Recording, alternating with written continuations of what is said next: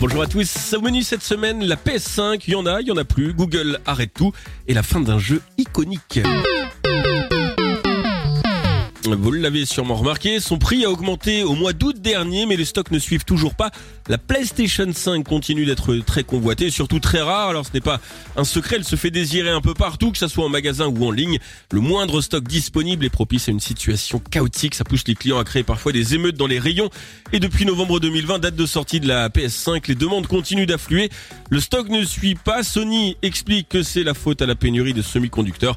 Faudra donc s'armer un peu de patience ou activer les notifs sur les smartphones pour ne louper aucune vente puisque le réassort complet de la console n'est pas prévu avant début 2023.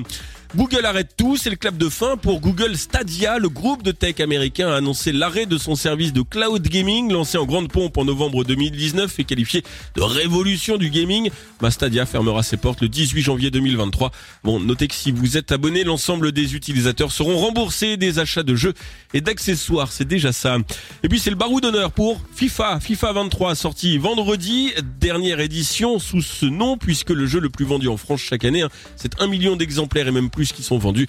Eh bien, EA Sport a perdu la licence avec FIFA. Du coup, le jeu ne s'appellera plus FIFA 24, mais EA Sport FC. D'ici là, on admire toujours autant les progrès dans la jouabilité. Le gameplay, c'est toujours plus réaliste. Hein. On connaît le jeu maintenant. Et pour les joueuses et joueurs, le réalisme n'est pas toujours au rendez-vous côté graphisme. Alors, Mbappé, Neymar, Messi ou Ronaldo sont bien modélisés. Mais Amanda Verissimo, la femme de l'international brésilien du même nom, a ironisé sur les traits attribués à son mari dans ce dernier FIFA 23. Je n'ai pas épousé un homme laid, a-t-elle déclaré. Alors soit elle louche, mais bon, on, dit que non peut-être. Hein. Heureusement, il a toujours ses pieds qui ne sont pas carrés, hein. il joue bien.